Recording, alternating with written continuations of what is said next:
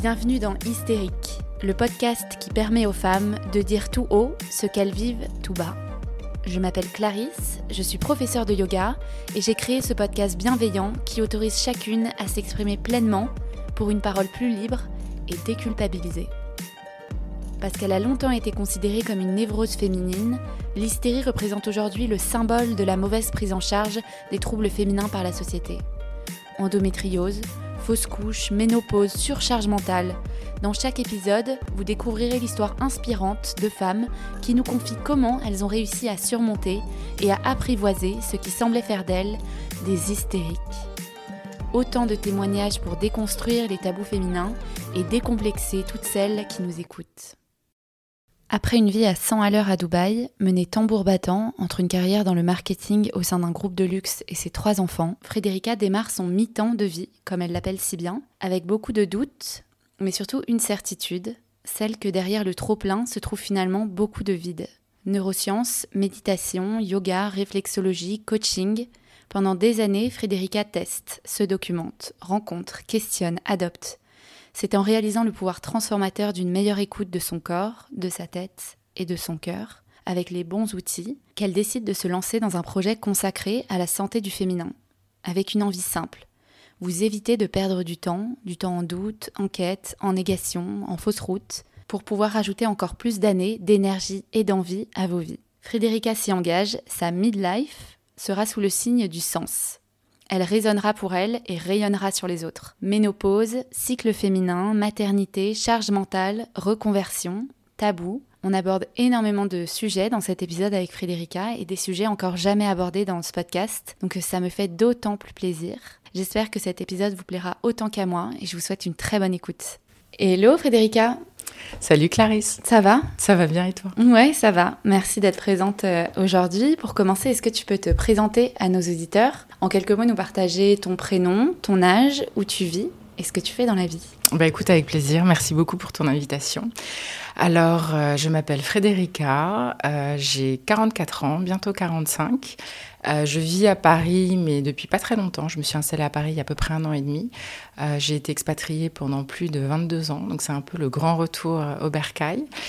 Et qu'est-ce que je fais? Bah écoute, je me réinvente à la midlife, justement, puisque c'est le sujet de, notre épisode. Et puis, donc, je fais plein de choses. Donc, moi, à la base, j'ai une première carrière dans le marketing, euh, du luxe, dans un gros groupe à Dubaï. Après, j'ai travaillé aussi en Autriche. Et en arrivant à Paris, euh, j'ai eu envie d'autre chose. Donc, je me suis, je suis en train de me former aussi à d'autres choses, plutôt, plutôt du bien-être. Euh, donc, à la base, j'étais quand même dans la beauté. Hein. Donc, j'étais pas très loin du bien-être, ouais. mais on va dire plutôt du bien-être plus esthétique qu'autre chose. Et j'ai eu envie de rentrer un peu plus à l'intérieur. Donc, là, je me forme à la sophrologie, à l'hypnothérapie, aux pratiques énergétiques. Et et à côté de ça, je travaille sur, voilà, sur des projets comme WellSea, qui est un, un, espace de ressources pour les femmes midlife, et aussi sur d'autres projets de retraite bien-être. Donc voilà, je reste dans cet univers-là qui me, qui me passionne et qui m'a fait euh, beaucoup de bien aussi. Ouais. Et alors justement, qu'est-ce que, de quoi on parle quand on dit midlife? Parce que c'est pas un, un, un mot qu'on entend Non, alors c'est pas un terme qu'on entend beaucoup parce qu'en français, alors je me suis posé beaucoup de questions quand on quand on a commencé à, à travailler sur sur Wellsea. Euh, bah, midlife, en fait, c'est le milieu de vie en français, où on appelle ça le mi-temps.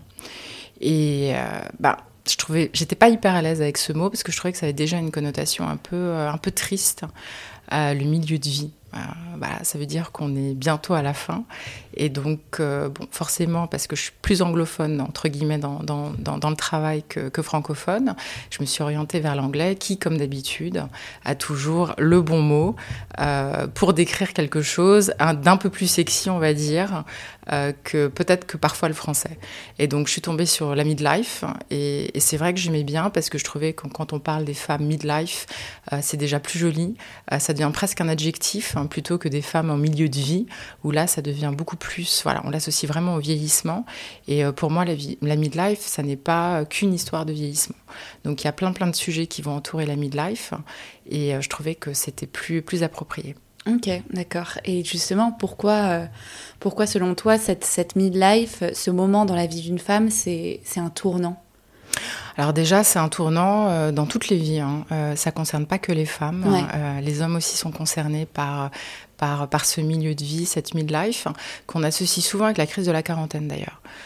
et c'est assez intéressant parce que, bon, encore une fois, c'est un côté peut-être un peu péjoratif. C'est-à-dire, tu quittes ta femme, tes gosses, ou tu te reconvertis, ou il y a un ras-le-bol général, ou tu es en dépression. Enfin bon, il y a plein plein de choses qu'on associe à la crise de la quarantaine.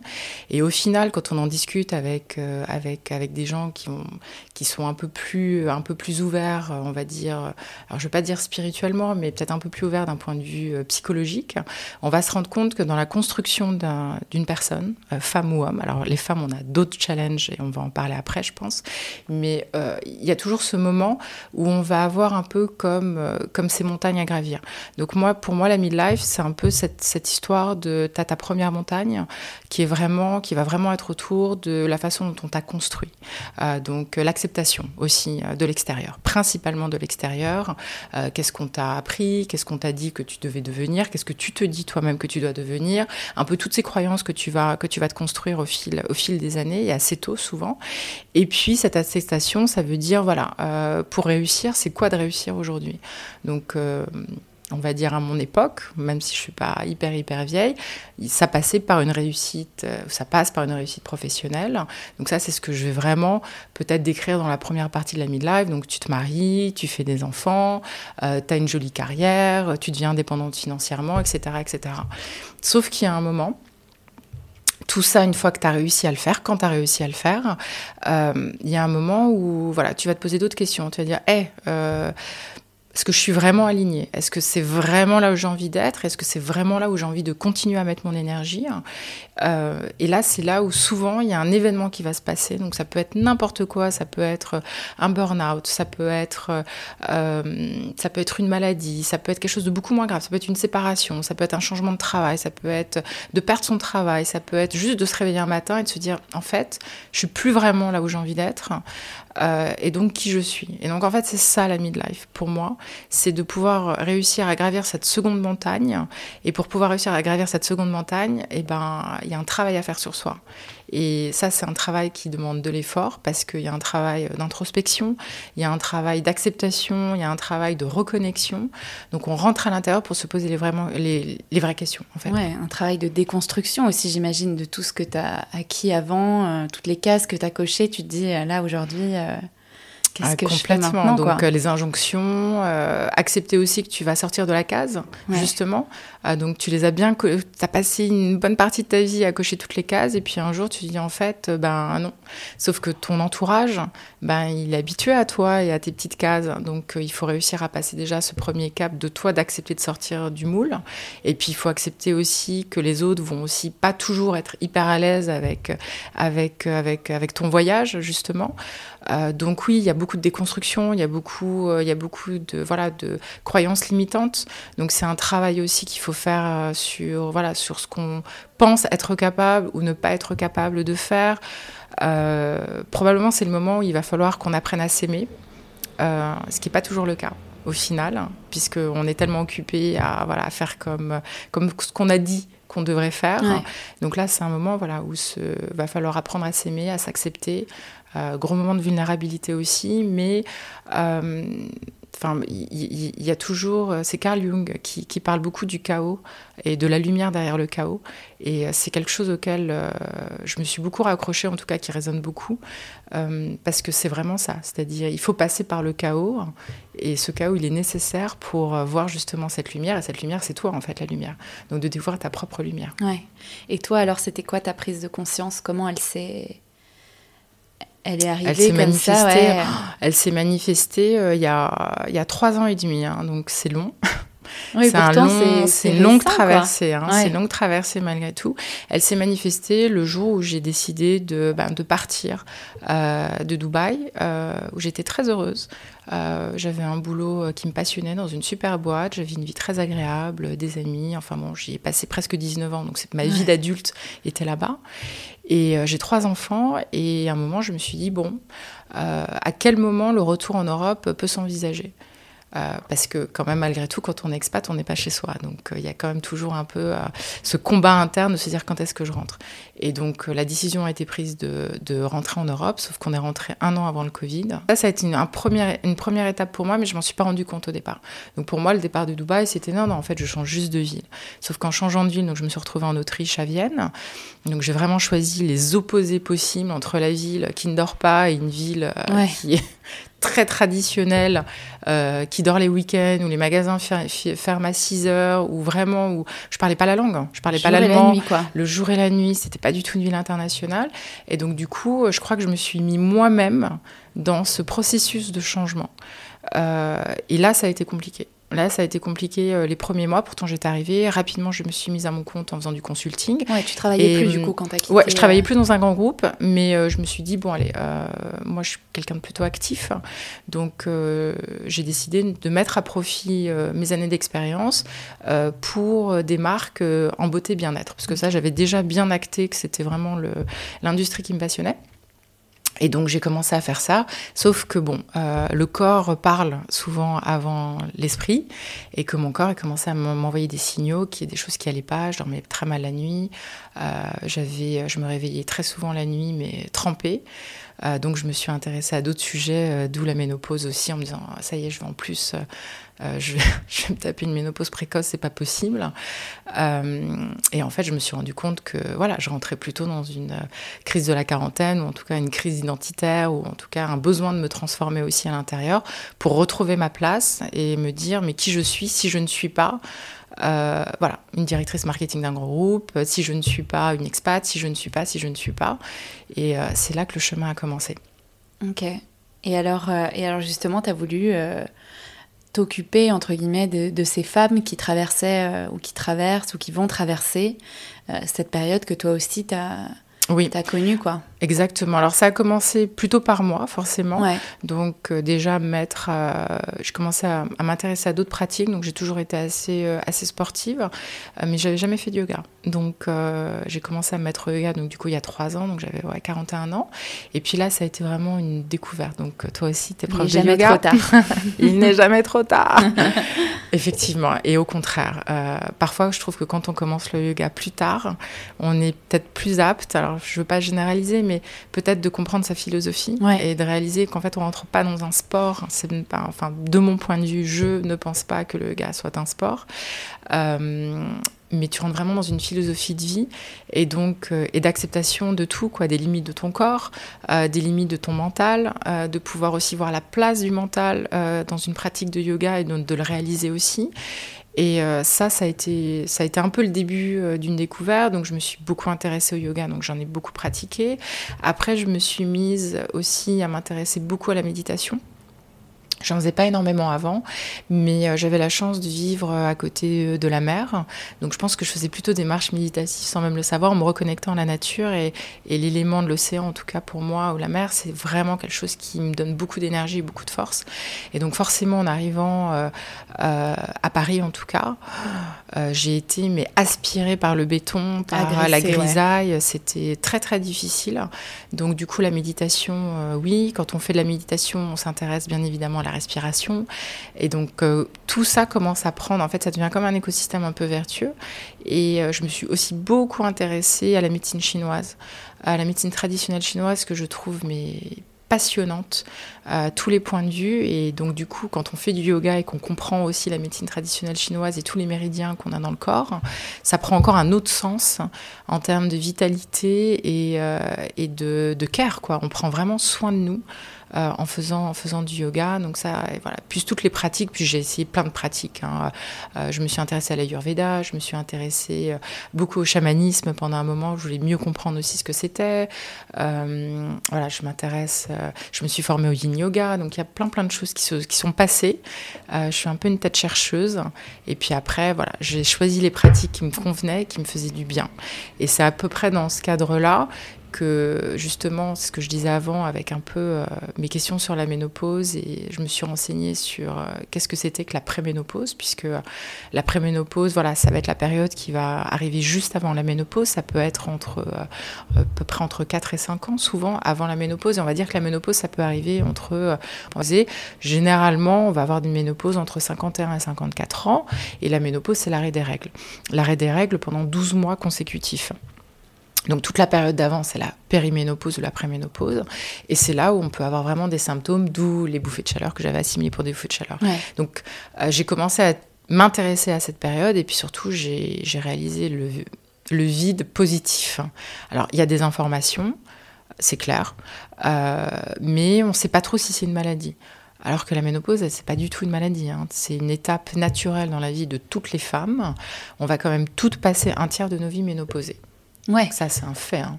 Non, mais c'est ça. Et on l'accepte pas, je trouve. Et surtout, il y a une image tellement négative de, de cette ménopause. Rien que le, le terme, il, mm. est, il est très péjoratif, j'ai l'impression. Et... Ben, le terme, c'est l'arrêt des règles. Aménorée, euh, ménopause, la pause des règles. Donc, la pause des règles, c'est la pause de la fertilité.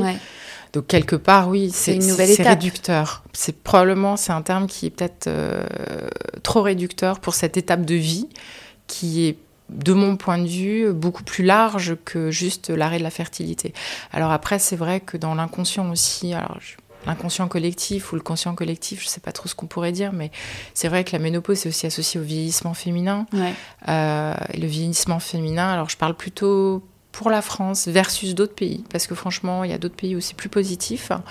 Bon, euh, c'est un sujet quand même. Hein, euh, les femmes qui vieillissent, l'agisme, on peut dire l'agisme, oui. L'agisme, oui, je pense, oui. Le jeunisme. Ouais. je suis pas sûre qu'on aime les vieux en France, pour être franche. Mais pourquoi hein. les, les, femmes vieilles, c'est si, c'est pas valorisé quoi dans notre société? Ah ouais, absolument. D'ailleurs, d'ailleurs, on le voit bien parce que là, il y a quand même beaucoup de sujets qui émergent et c'est vachement intéressant sur euh, l'invisibilité des femmes justement de, 50 ans, euh, que ce soit dans les médias, dans le sport, euh, dans les grandes entreprises, dans la tech, enfin à peu près partout. Et donc il y a beaucoup de choses qui commencent à arriver justement sur, sur ce sujet, c'est chouette. mais c'est un sujet. Donc pourquoi on parle plus de l'invisibilité des femmes de 50 ans que les hommes? Euh, eux aussi vieillissent, eux aussi vont avoir des cheveux blancs, eux aussi. Mais ils sont euh, valorisés en, vieillissant, je trouve. C'est ça qui est un petit peu inégal aussi, injuste pour ces femmes qui vieillissent, c'est que on a l'impression qu'on parle des hommes comme s'ils se bonifiaient et que les femmes, au contraire, c'était la fin pour elles, quoi. Exactement, mais je pense que le, le, le c'est en train de changer. Euh, alors doucement, certainement doucement, mais c'est en train de changer parce que euh, il y a beaucoup de choses maintenant euh, qu'on voit apparaître sur la, libération des femmes, en tout cas de 50 ans, et des choses positives parce qu'on parle beaucoup de d'éclosion quelque part, c'est-à-dire comment est-ce qu'on peut éclore ou éclore enfin.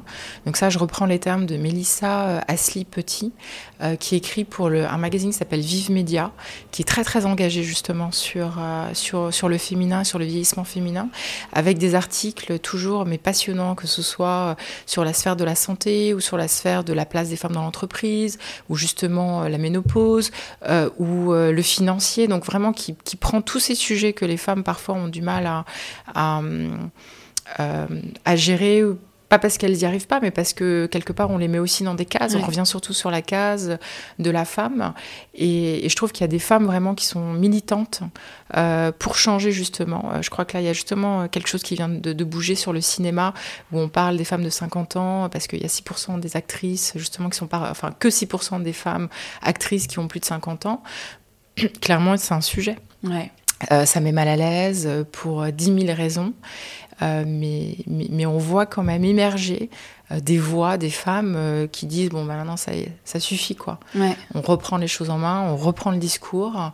et puis il y a d'autres façons de la vivre avec ce vieillissement féminin ou cette étape de vie, avec plus de sérénité, d'apaisement, et puis avec des nouveaux modèles de liberté à offrir aux femmes, à toi, euh, qui n'est pas la même génération quand même euh, que moi, euh, et des, je trouve des modèles de liberté qui sont beaucoup plus inspirants aussi. Ouais, et puis qu'on que peu importe notre âge, à 20 ans, à 15 ans, même au moment où on a nos règles, qu'on découvre ce que c'est aussi d'être d'être une femme, qu'on sache aussi appréhender cette période de vie qui nous attend d'une manière beaucoup plus positive. Ah c'est pour ça aussi que j'ai aimé ton approche, c'est que comment on accompagne les femmes et je pense pas que ça commence dès l'après-ménopause. Au contraire, ça commence dès qu'on est petite, toute petite, quoi. ça va être quoi être une femme Ça va être des phases de la vie et pourquoi c'est positif aussi d'entrer dans cette dans cette midlife, comme tu dis. Pourquoi c'est au contraire, c'est un renouveau, quoi. C'est une manière aussi de d'être un peu plus égoïste, je pense, là où on n'a pas trop la place de le faire quand on est une femme avant et qu'on est trop préoccupé par euh, cocher toutes ces cases mm. et s'occuper des autres et euh, faire ce qu'on attend de nous. Au contraire, là, j'ai l'impression que c'est un moment où, où, on peut aussi être un petit peu égoïste, quoi. Oui, complètement. Puis, tu vois, pour revenir sur, sur l'importance d'en parler, parce que je pense qu'il y a un sujet autour de la transmission. Euh, donc, même entre mère et fille, entre grand-mère et petite fille, on, on, nous parle beaucoup du moment où on va avoir nos règles. Euh, on nous parle beaucoup du moment où on va avoir des enfants. Euh, on nous parle beaucoup de, éventuellement, voilà, euh, qu'est-ce qui va se passer quand on va devoir élever ses enfants. Mais en fait, on nous parle pas tellement de l'autre moment qui fait complètement partie de notre vie, puisqu'encore une fois, on va passer un tiers de nos vies ménopausées, si ce n'est plus avec l'âge qui, avance aussi. Euh, et ça, c'est pas quelque chose dont les mères parlent euh, aussi. En tout cas, moi, la mienne, elle m'en a pas parlé, ou elle m'en a parlé au moment où je me suis intéressée à tous ces sujets. Et c'était la première à être un peu étonnée, mais pourquoi tu pourquoi tu t'intéresses à ça? Enfin, tu as 40 ans. Euh, bah justement, parce que c'est pas le moment, mais en fait, si, c'est le moment, parce que quand on s'y intéresse, on se rend compte aussi que, que, ce qui se joue à la ménopause, c'est bien plus que, euh, voilà, que, que l'arrêt du fonctionnement des ovaires, que quelque part, il y a des choses aussi à mettre en place pour pouvoir y rentrer de façon beaucoup plus sereine et qu'il y a quand même beaucoup de femmes qui souffrent des symptômes de la ménopause. Après, bon, sans rentrer, sans faire peur, mais on peut compter jusqu'à 42 symptômes de la ménopause qui peuvent durer entre 6 mois et 10 ans. C'est long, 10 ans, hein, si on a des pouvées de chaleur. C'est compliqué. Et c'est vrai qu'en termes d'accompagnement, bon, euh, euh, sans jeter la pierre à qui que ce soit, mais euh, vu que c'est pas une maladie, c'est pas pris en charge vraiment par les médecins de façon complètement, on va dire, bienveillante au démarrage. on va nous proposer des traitements hormonaux et c'est ok, mais aujourd'hui en France, je crois qu'il y a 90% des femmes qui ne prennent pas de traitements hormonaux. Donc il faut bien qu'elle gère ses symptômes. Mm. Et il doit y avoir, je crois, à peu près, euh, euh, je crois qu'il n'y a que 15% des femmes qui n'ont pas de symptômes. Euh, le reste, elles vont en avoir après plus ou moins, plus ou moins fort. Mais en termes de symptômes, on peut avoir de la dépression, des baisses de libido, les yeux secs, on peut avoir des palpitations, on peut avoir des sécheresses vaginales, on peut avoir euh, les bouffées de chaleur, je crois que je l'ai mentionné. Enfin, on peut avoir euh, plein, plein, plein de choses assez désagréables, des brain fog. Euh, on peut ne plus se retrouver, des pertes de vitalité, des problèmes d'insomnie, qui fait qu'au quotidien, c'est hyper handicapant et encore plus handicapant quand on bosse, quand on doit aussi tenir la vie à la maison. Euh, donc euh, c'est important de se le transmettre déjà de mère en fille. Puis c'est important d'en parler entre nous. Donc même les, copines entre les copines, elles vont pas nécessairement parler de ce sujet-là. Enfin, en tout cas, moi j'en parle peu ou quand j'en parlais il y a quelques années, on me disait oh mais attends mais euh, truc c'est dans longtemps. Bah maintenant les copines elles commencent à revenir en disant ah je commence à ressentir ça. Qu'est-ce que tu crois? Mais on en parle vraiment au moment où ça arrive. Alors que nous, ce qu'on essaye vraiment d'advoquer avec, euh, avec Welsi, c'est qu'il y a vraiment un sujet de prévention et de, pouvoir justement complètement euh, euh, comprendre ce qui se passe dans nos corps pour pouvoir justement mieux l'appréhender et donc du coup mieux l'anticiper s'y préparer, juste s'y préparer. Et, donc du coup généralement ça, ça, atténue aussi la force des symptômes, ça les résout pas et c'est toujours ok de prendre des, traitements hormonaux. ça de toute façon on est chacune libre de faire ce qui est bien pour nous et pour notre corps. Mais euh, en tout cas, je pense que cette, euh, cette éducation et cette prévention, elle est, elle est primordiale en fait pour pouvoir passer ce cap. Et toi, du coup, c'est comme ça qu'aujourd'hui, tu accompagnes les femmes euh, bah, dans une meilleure gestion de, de, cette nouvelle vie qui arrive, de la ménopause? C'est vraiment dans cette appréhension, dans la prévention? Oui, alors, euh, en fait, on l'a créé. Alors, je dis on, on, on, pas parce que je parle de, de ma cofondatrice Lisa, euh, qui a créé Wellsy avec moi. Donc, euh, Wellsy, ça a été une, gestation un peu longue. Hein. Euh, on savait quel sujet on voulait aborder, mais on savait pas très bien, quelque part, quelle solution on allait y mettre derrière. Donc, on a pensé à plein de choses. On a pensé à des produits, on a pensé à une plateforme de téléconsultation, on a pensé à en faire un média, on a pensé, voilà, on a beaucoup pensé. Et à la fin, on s'est dit, bon, on va démarrer déjà par un outil un bilan, donc qu'on a appelé un bilan d'équilibre féminin, pour permettre aux femmes déjà de pouvoir faire un autodiagnostic de là où elles en étaient par rapport à leur ressenti. Parce qu'il euh, y a beaucoup aussi une histoire de ressenti. D'ailleurs, la ménopause, souvent, on te dit qu'une prise de sang seule, ça peut pas toujours te dire si tu es soit en... En tout cas, ça ne te dit pas si tu es en préménopause. Donc, c'est souvent au niveau des ressentis qu'on va pouvoir euh, déjà te dire, bon, là, tu as peut-être tu commences peut-être déjà à avoir des petits symptômes. Donc, euh, et on était plutôt sur, des méthodes naturelles parce qu'on trouvait que c'était intéressant. Euh, en tout cas, c'est ce qui nous faisait plus vibrer. Euh, et donc, on s'est rapproché du naturopathe une super femme qui s'appelle Sandra Neri et avec qui on a discuté, on a dit bon, si on devait imaginer des axes importants à regarder quand on est une femme à la midlife, à quoi est-ce qu'on doit vraiment faire attention à cette période de vie et quels sont les signaux qui peuvent euh, voilà, nous indiquer des inconforts et des flags euh, sur des choses à rééquilibrer. Hein. Euh, donc on, est, on arrive avec nos six axes, donc il y a l'axe hormonal, l'axe stress, l'axe détox, l'axe métabolisme, l'axe jeunesse cellulaire et l'axe énergie. Et donc, par rapport à ces six axes, on a créé un questionnaire euh, et un petit algorithme derrière pour permettre aux femmes déjà de pouvoir visualiser quels seraient les axes, ou l'axe en tout cas, où il y a quand même un déséquilibre qui est en train peut-être d'apparaître par rapport à des questions qui sont euh, sur la base bah, de son expérience aussi de naturopathe et de toutes les consultations qu'elle a pu avoir avec les femmes. Donc ça, au démarrage, Wellsy, c'est un bilan d'équilibre féminin, déjà pour pouvoir t'accompagner sur cet autodiagnostic et de connaissance de soi-même. Du contenu avec un e-book euh, voilà, qu'on peut télécharger où on va apprendre un peu plus sur ces axes et des premières pistes de rééquilibrage. Et euh, derrière aussi, une curation qu'on va développer de thérapeutes du bien-être, thérapeute et coach du bien-être féminin, et une curation de produits déjà pour pouvoir soulager euh, certains symptômes ou euh, soutenir certains axes.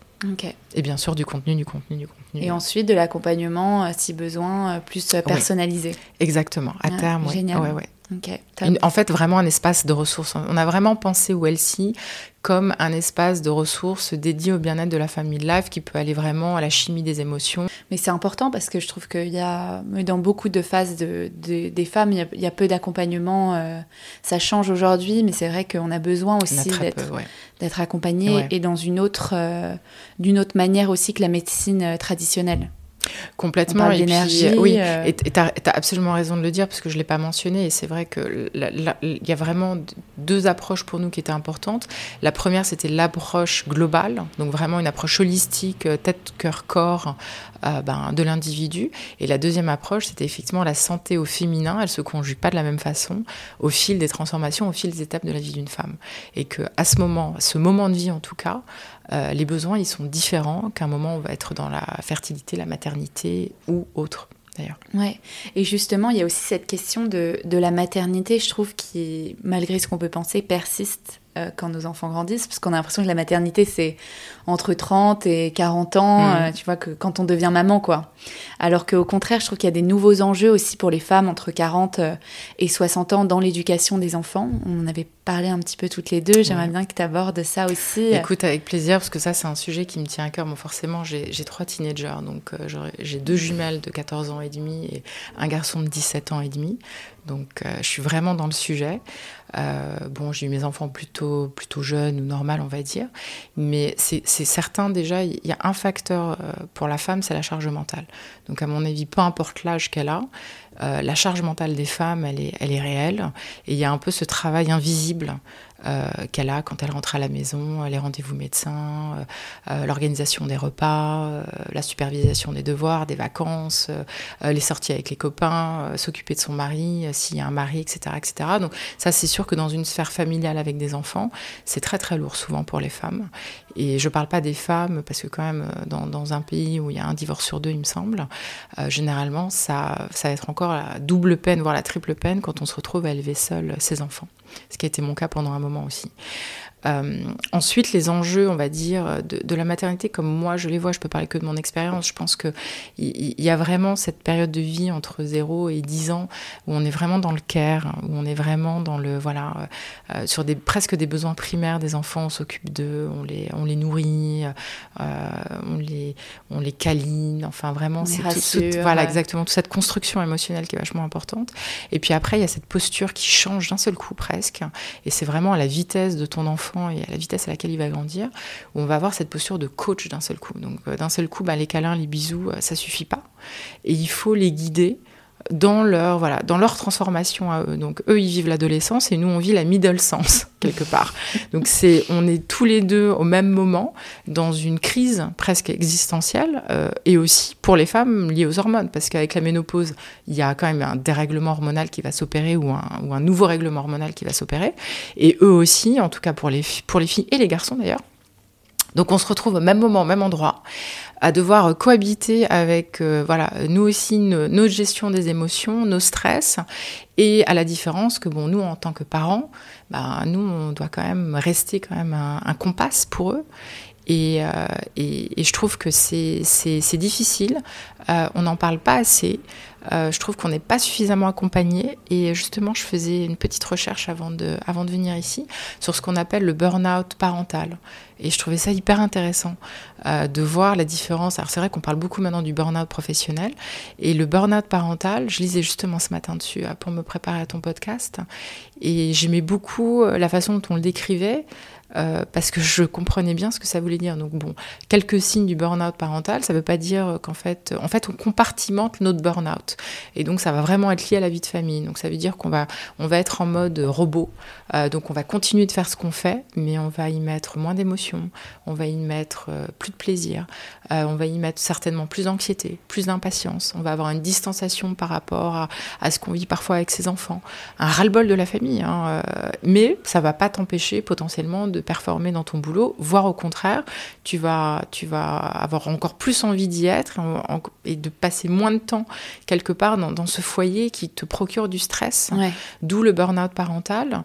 Euh, et c'est pas toujours très agréable d'en parler en fait, parce que tu peux avoir aussi un peu honte de dire en fait j'en ai ras-le-bol, j'en ai ras-le-bol de m'occuper de mes gosses, euh, j'en ai ras ouais, j'en ai juste ras-le-bol quoi. Ouais. J'ai besoin d'un break.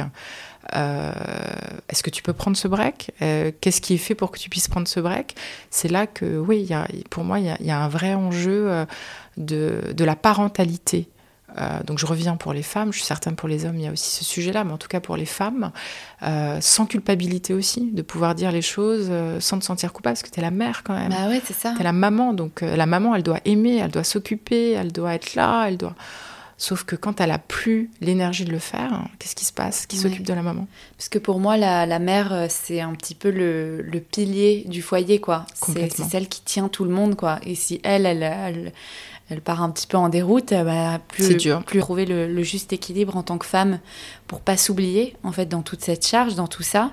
Et aussi vivre pleinement bah, les changements, les les changements à la fois professionnels, à la fois mmh. hormonaux, à la fois aussi dans nos envies personnelles, enfin c'est pas simple parce que c'est vrai, enfin, on avait évoqué la midlife avant, mais dans la midlife, tu as, as, aussi euh, toute cette, euh, tout cet écosystème euh, qui va être, tu gères ton propre vieillissement, tu gères souvent le vieillissement de tes parents, tu gères bon, bah, tes enfants qui grandissent, qui partent si tu as des enfants, tu gères aussi ta vie sociale, perso, familiale, ta vie sexuelle. Donc, tout ça, tout arrive en même temps quand même à la midlife. Euh, comment est-ce que tu arrives à te, voilà, à te reconnecter? Euh, bah, il faut le vouloir. Hein. Franchement, je pense qu'il faut le vouloir et il faut faire sa place. Quoi. Il faut réclamer sa place, il faut la prendre, cette place. Il euh, faut l'imposer parfois aussi, mais ça passe probablement par une un peu par un wake-up call, quoi. Il y a un moment où il faut se dire, voilà, de quoi j'ai envie, euh, qu'est-ce qui me procure de l'énergie, qu'est-ce qui ne m'en procure pas, qu'est-ce qui me donne de l'énergie, qu'est-ce qui m'en prend, euh, et, de réussir à, aller vers, à trouver son équilibre. En fait, je pense que le, mot toujours, c'est l'équilibre. Comment est-ce qu'on peut trouver un équilibre par rapport à des devoirs qu'on a qui sont, voilà, c'est une réalité, on a des devoirs, euh, mais malgré tout, on a aussi le devoir de, voilà, de vivre notre vie, parce que c'est notre vie, et de pouvoir se réaliser aussi hein, sans trop, euh, voilà, sans trop d'injonctions, sans, sans, se sentir trop frustré. Euh, moi, je sais ce que j'ai fait, ce que je fais pour réussir à, pour les autres. Je pense qu'on a chacun notre, chacun nos manières, en tout cas, de, de faire les choses, et puis on est on ne voit pas les choses tout au même moment. Ouais. Faut apprendre à se connaître aussi. Et puis, on, a des, révélations. Ça peut arriver à 40 ans, comme ça peut arriver à 25 ans, comme ça peut arriver à, à 70. Quoi. Exactement. Absolument. C'est propre à chacune. Quoi. Tout à fait. Tout à fait. Et, euh, et alors, justement, quels seraient, tu en as donné pas mal là, mais toi, tes conseils euh, pour toutes les femmes qui nous écoutent et qui traversent ou qui s'apprêtent à traverser cette période de leur vie? Euh, alors il y, a, il y, a, beaucoup de, c'est une vaste question, il y a beaucoup de choses, mais c'est ce que je disais avant. Moi, j'ai essayé beaucoup beaucoup de choses avant de trouver mes, mes pratiques. Euh, alors je dirais justement, euh, bah, peut-être de, beaucoup de curiosité aussi. Donc ça, je pense que c'est quelque chose, c'est une qualité que, que j'ai depuis depuis toujours, et c'est celle qui me pousse justement à aller chercher les, les réponses à l'extérieur. Euh, on, est, on est toutes différentes. C'est aussi pour ça que j'ai choisi avec Welsi de pouvoir euh, ramener des réponses pour celles qui n'ont pas quelque part euh, ce, voilà, ce feu intérieur pour le faire. Aujourd'hui, si je dois revenir sur les pratiques, moi, qui m'ont fait du bien personnellement, bon, j'ai mentionné le yin yoga, je ne sais pas si je l'ai mentionné. Non, tu l'as pas je mentionné. l'ai pas mentionné. T'as dit le yoga avant. Voilà. Alors, euh, le yin yoga pour moi, ça a été une révélation, une révélation assez tardive. Donc, j'ai commencé le yoga il y a trois ans, ça je l'ai dit, et je me suis formée au yin yoga il y a euh, quatre mois. Et euh, pendant cette formation, en fait, j'ai vraiment réalisé que c'est certainement le yoga à commencer euh, quand on est justement euh, dans, cette, dans cette introspection ou dans cette reconnexion à soi. Parce que c'est un yoga qui nous force à revenir à l'intérieur de soi avec des postures qui sont longues euh, où on ne doit pas être dans la douleur justement. Donc c'est très ça qui est assez, assez intéressant avec le yin yoga parce qu'on on, a des appuis. Donc on doit beaucoup travailler des accessoires justement qui vont nous permettre d'appuyer sur les points du méridien du corps, aussi qui vont permettre de relancer l'énergie euh, au sein de notre corps. Et c'est ça qui est intéressant, c'est qu'on va pas être dans la souffrance. Donc pour moi, c'est ça qui m'a beaucoup plu dans la pratique. Euh, donc le yin yoga, moi, je, vraiment j'encourage les femmes à, à, essayer. Et puis bon, c'est vrai qu'il faut trouver la bonne, la bonne personne pour pouvoir le faire, parce qu'avec le yin yoga, il y a aussi de la spiritualité, je trouve. Hein. Donc euh, moi, moi, moi, je l'ai fait avec une prof qui était super, qui nous lisait euh, des, des, extraits du taoïsme euh, pendant nos séances de yin yoga. Et il y a des choses formidables qui se passent, hein, autant pour le corps que pour, le, que pour la tête. Et aussi, c'est une façon de faire taire le mental. Donc moi, moi, mon sujet, c'était de faire taire mon mental dans toutes les pratiques hein, que j'ai, euh, il faut que je fasse taire mon mental parce que j'ai un mental qui est très très agité. Hein. Donc du coup, euh, je m'épuise et euh, ça peut se transformer par des crises d'anxiété fortes. Donc c'est du lourd. Donc je me suis orientée vers des pratiques qui m'aidaient à faire ça. Donc le yin yoga c'en est une. là, je me forme, ce que je disais en début d'épisode, à la sophrologie, à l'hypnothérapie, à des pratiques énergétiques. Donc là, j'ai une formation super qui m'amène énormément et je découvre vraiment mais les bienfaits de euh, de la respiration. Donc en quelques mots, la sophrologie, c'est quoi? C'est une méthode euh, psychocorporelle qui va cumuler à la fois de la visualisation, de la respiration et du mouvement. Et, euh, et c'est ça qui est assez chouette en fait. Parce que du coup, on est à la fois dans notre corps et on est à la fois dans notre tête et on se reprogramme. Donc en anglais, ou encore une fois en anglais, il y a un très beau mot, c'est le unconditioning. Et je pense que c'est vraiment ça, ce qu'on peut faire avec ces pratiques brèves, thérapeutiques thérapeutique, c'est comment est-ce qu'on peut euh, voilà, reprogrammer notre cerveau avec euh, des croyances limitantes, je peux pas, je vais jamais y arriver, je suis pas assez bonne, je suis pas assez belle, je suis pas assez sportive, je suis pas assez intelligente, je suis pas assez entrepreneuse, etc. etc. Donc ça, je pense que c'est hyper important d'avoir des pratiques qui nous permettent de revenir à nous et de réinscrire vraiment de la confiance, de l'amour, de l'estime de soi, vraiment, ça c'est, ça c'est important. Euh, ensuite, moi, ce qui m'a beaucoup aidé, c'était de revenir aussi à mon intuition. Alors, c'est pas évident. Mais euh, voilà, moi j'ai beaucoup utilisé des guidances comme les cartes. Alors c'est vrai quand on parle des cartes, parfois alors, les gens te regardent en disant ça y est, t'es parti de l'autre côté, euh, t'es devenu un peu voilà.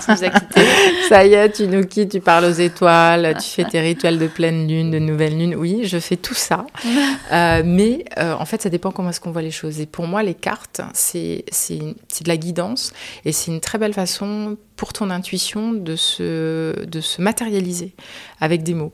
Donc, euh, dans des moments de doute ou dans des moments d'anxiété, euh, faire une petite médite et se tirer une carte, honnêtement, ça ça, donne juste un coup de boost. Euh, c'est pas, c'est pas, voilà, c'est pas, c'est pas, des médiums. Hein, ça va pas nous dire que tout va bien se passer et qu'on va gagner au loto, mais ça va peut-être répondre à une question qu'on se pose. Et très souvent, vraiment, ça le fait, quoi. Ça le fait et on peut ressentir vraiment un moment de calme en disant bon, ok, c'est bon. Euh, j'ai compris, j'ai compris le message et je l'accepte. Et, je pense que dans, toute cette période de vie, il y a quelque chose autour de la vulnérabilité, de l'acceptation de cette vulnérabilité, de traverser le chaos, euh, cette transformation qui fait que quand on se reconnecte à son intuition, on va être plus sensible aussi à des messages, à de la synchronicité, à à des rencontres. on sera plus ouverte. à des livres qui reviennent ou des gens qui nous disent ah, tu devrais lire ce livre. Bon, au bout d'un moment, il euh, faut peut-être le lire, le livre. Il y a peut-être un truc, il y a peut-être un message derrière. Donc, euh, moi, c'est un peu toutes ces pratiques. Alors, après, bien sûr, euh, tu as la thérapie si tu en as besoin. et, et c'est aujourd'hui, ce qui est assez génial, c'est que les thérapeutes sont formés souvent à plusieurs méthodes. Donc on peut avoir des thérapeutes qui font à la fois du coaching, à la fois de la psychologie, à la fois de l'EFT, à la fois de l'EMDR, à la fois de, la sophro, à la fois de l'hypno. Enfin bon, il y a plein de choses. Donc aujourd'hui, il y a quand même euh, plein, plein, plein de belles choses qui peuvent euh, nous aider, nous accompagner en tout cas, en toute bienveillance et sans jugement surtout, sans jugement. Ouais. Ok, alors ça fait beaucoup de, beaucoup de choses à tester, mais c'est bien comme ça. Euh, si quelqu'un n'a jamais piocher. voilà, faut piocher, faut, faut voir ce qui marche pour soi. Euh, si c'est pas le yoga, faut essayer un autre yoga. Si c'est pas l'hypnose, c'est euh, le Voilà, ça peut être autre chose, exactement. complètement. Il faut pas hésiter en tout cas à sortir aussi de la zone de confort et puis euh, et puis en parler, poser des questions, partager, ouais, complètement. je suis d'accord. Complètement, sororité. Et justement, est-ce que tu as un ouvrage à nous recommander qui t'a inspiré? Ça peut être ça peut être un podcast, ça peut être un film que tu as vu, ça peut être un livre récemment ou pas alors oui, j'ai aussi fait ma petite recherche parce que euh, j'ai pas toujours une très bonne mémoire. Donc ça, c'est le truc où on n'a pas envie d'avoir un, blanc, un blanc micro là. Euh, je me rappelle plus parce que je lis beaucoup quand même. Euh, écoute, l'un des premiers livres que j'ai lu sur la midlife, c'était Maintenant ou jamais de Christophe Forêt. c'est l'un des seuls en fait qui s'est qui s'est qui s'est attaché euh, au sujet de la midlife. Donc c'était assez intéressant. Bon, il est français et donc il a écrit euh, pas mal de bouquins dessus. Donc je me suis intéressée à ça et à chaque fois, que ce soit lui ou que ce soit dans des, euh, tu vois, dans des ouvrages anglais, on revient toujours sur ce principe de première montagne, seconde montagne, de revenir à l'intérieur, de voilà lâcher prise, de briser les chaînes, de voilà d'accepter qui on veut être en fait, de se dire voilà il y a un moment. D'ailleurs c'est Brené Brown, c'est mon deuxième c'est mon deuxième conseil. C'est une femme qui, est, qui, est, qui est dingue, qui a fait des super, super TED Talks sur le sujet de la vulnérabilité, qui le dit aussi, qui le dit très bien, sur le fait que l'univers, voilà, les midlife, l'univers, elle a une façon de te, voilà, de taper sur l'épaule euh, pour, te, voilà, pour, te, pour te remettre un peu sur le chemin. Et puis il va taper, et puis parfois il va taper de plus en plus fort jusqu'à ce que tu veuilles entendre. Et ça revient aussi sur Carl Jung, encore un autre, qui est beaucoup sur cette, sur cette, sur cette théorie de tant que tu n'en n'entends pas, euh, en fait, les événements autour de toi vont, voilà, vont, taper, vont taper plus fort et qu'il y a un moment, ça va te forcer soit à écouter, soit à ne pas écouter, avec euh, ce que ça veut dire quand on n'écoute pas. Euh, mais, mais, que tout est devant nous en fait, que quelque part tout est à portée de main pour pouvoir. Et donc Brené Brown, Carl Jung, Christophe Forêt à sa façon. Il y avait aussi un autre livre assez sympa de Sophie Fontanelle qui s'appelle L'apparition, euh, où elle explique bien sa transition avec les cheveux blancs. Donc on n'a pas parlé des cheveux blancs aussi, parce que c'est quand même un vrai sujet aussi euh, avec le vieillissement féminin et avec toute cette vague de femmes qui, qui l'assument et qui parlent de transition, justement. Et, euh, et ça aussi, c'est très chouette de voir justement comment est-ce qu'elle arrive à ça et comment il y a un moment, elle décide que... Voilà. L'acceptation, quoi. Voilà, ça y est, et puis l'acceptation, et puis la, la, beauté d'accepter la beauté de son âge et du coup, ça a changé son prisme, hein, son regard. Je trouve ça très chouette. Donc, elle est assez inspirante. Puis, elle est, elle est drôle, Sophie Fontanelle. Donc, elle est plutôt inspirante. Euh, le média, j'en avais parlé, Vive Média aussi. Donc là, ça va être plutôt pratico-pratique quelque part. Mais je trouve que ça donne vachement d'énergie. Euh, leur article, leur newsletter, elle est chouette parce que on s'est embarqué dans un mouvement pour les femmes. Donc, c'est vraiment sympa. Il y a un autre livre aussi que j'avais lu d'une photographe qui s'appelle Emma Martin qui avait fait tout un portrait euh, de femmes qui s'appelle Ainsi soit-elle donc des femmes plutôt d'âge, d'âge, d'âge midlife ou, ou mûr, et à côté avec des, euh, textes euh, où elles décrivent chacune comment est-ce qu'elles ont vécu ce passage. Et là, il y a de très très très belles choses. Alors pas toujours positives. Hein. C'est vrai qu'on sent aussi euh, parfois la difficulté d'accepter son vieillissement. mais très chouette, très chouette à lire. Donc, euh, puis après, il y a tous les comptes hein, euh, qu'on peut. Euh, Ménopause Story avec Sophie Kuhn qui est dingue. Il y a Alexandra Flow Online qui, qui est une avocate qui s'est reconvertie au breastwork, qui a des super contenus. tu as Virginie Naturo, Virginie Boissière Naturo aussi, qui est une ancienne ballet dancer qui est devenue naturopathe et qui justement se dédie à la, la périménopause et la, et, la, et la ménopause pour accompagner les femmes, plus tout, toutes les autres. Donc on commence à avoir pas mal de beaux sujets, mais bon, ça sur le coup, euh, sur Wellsy, euh, sur le compte, on, essaye aussi de faire pas mal de curation, on peut retrouver quand même pas mal de, ces sujets-là. Euh, il y a aussi les podcasts qu'on a fait aussi sur Wellsy, parce que bon, c'est vrai qu'il faut en parler avec des femmes assez sympas. ça peut aller de Sybille Kléber, un, modèle de 50 ans qui justement qui, a, qui fait un boom dans son mannequinat, à, Sandrine de Sogré Watt qui raconte sa transition qui est devenue assez iconique maintenant, Sandra Néry, la naturopathe, euh, Odile Bézia aussi, une, super psychologue, coach, slash saman, slash pleine conscience, qui nous explique très très bien la crise de la quarantaine. Donc voilà, faut aller chercher un peu les ressources, mais euh, mais il y en a plein en, fait quand on cherche. Et après, bon, quand on parle l'anglais, euh, là, c'est vrai que c'est chouette parce qu'il y a beaucoup de choses hein, qui se passent aux US et aux UK pour, euh, sur ces sujets-là. Mm. Ils ont quand même toujours un peu un train d'avance sur, euh, sur nous. ça arrive, ça arrive chez nous. Et ça arrive. Mais c'est drôle ce que tu dis, en tout cas, sur le livre de la photographe où il y a des, des témoignages un petit peu négatifs, tu vois, sur cette période. Je pense que euh, c'est pas non plus pour culpabiliser toutes les femmes qui le vivent mal aussi, c'est cette ménopause. Tu vois, on n'a pas à, tout vivre de manière hyper positive, bien évidemment, c'est pas le c'est pas le sujet non plus. Euh, mais l'idée, c'est aussi de, de, de se l'approprier en fait ce moment. C'est de, le, faire un moment où on, gère quoi. Et, encore quand je dis négatif, euh, c'est négatif parce que tu lis dans les mots quand même une souffrance. Donc et en même temps c'est une réalité. À, qui ça fait plaisir de vieillir moi pas personnellement. Alors je, je, reconnais le, la, chance que j'ai de pouvoir vieillir, parce que c'est une chance, il hein, faut quand même euh, s'en rendre compte, faut être reconnaissant. Euh, mais c'est vrai que pour une femme, euh, voilà, c'est difficile. C'est clairement c'est difficile vis-à-vis de son image, l'image qu'on a des autres, les autres l'image qu'ils ont de nous. Et c'est vrai que dans son livre, ce qui est chouette, c'est qu'elle a vraiment sublimé ses portraits et que les femmes ont, avaient une plume assez poétique sur ce qu'elles ont vécu, sans filtre. Euh, et, c'est important aussi le sans filtre, effectivement. Ça culpabilise moins, du coup. Ouais, complètement. Que ce soit bien ou moins bien. C'est un passage. Par contre, elle s'accorde tout à dire qu'il s'est passé des choses après. Ouais. Donc, euh, il se passe des choses. Ah bah c'est top, on va finir là-dessus alors. Merci beaucoup. Et quel sujet féminin, dernière petite question traditionnelle, tu souhaiterais qu'on aborde dans un prochain épisode qui selon toi justement n'est pas encore assez traité, on, on n'a pas encore assez de témoignages, les femmes n'osent pas encore en parler euh, Écoute, j'y réfléchis aussi. Euh, bon, c'est vrai que je parlais beaucoup de, la, parentalité. Euh, c'est un sujet qui, me tient à cœur parce que je trouve que c'est un sujet qui est important et on ne nous apprend pas à être parents. Et je trouve que, je trouve que c'est voilà, probablement le, job le plus dur du monde, de mon point de vue. La responsabilité de pouvoir donner les bonnes valeurs, euh, le, bon cadre, euh, les, bons fondamentaux psycho. Enfin, je, trouve que c'est pas simple. Et puis après, sur un sujet pas plus léger mais important, c'est le périnée. On ne nous parle pas assez du périnée, de l'importance de muscler son périnée à tout âge d'ailleurs, et ça commence jeune, euh, pour éviter euh, tous les inconvénients qu'on peut avoir. Moins de plaisir aussi quand on fait l'amour. Je pense que la sexualité féminine, euh, elle commence à émerger, mais elle est importante parce que ça aussi, c'est des témoignages qu'on voit. Hein. les femmes de 50 ans, elles sont souvent hyper épanouies, et en tout cas, elles demandent une sexualité différente de celle qu'elles ont eue avant. Elles se connaissent mieux, elles assument souvent plus leur corps. Donc voilà, donc, je t'en ai pas donné un, je t'en ai donné plusieurs. Donc... très bien. J'ouvre mon micro à toutes celles qui pourraient se reconnaître euh, voilà, dans ce sujet-là. Un plaisir partagé. Merci beaucoup. Et puis je te dis à très bientôt. À très bientôt. Merci.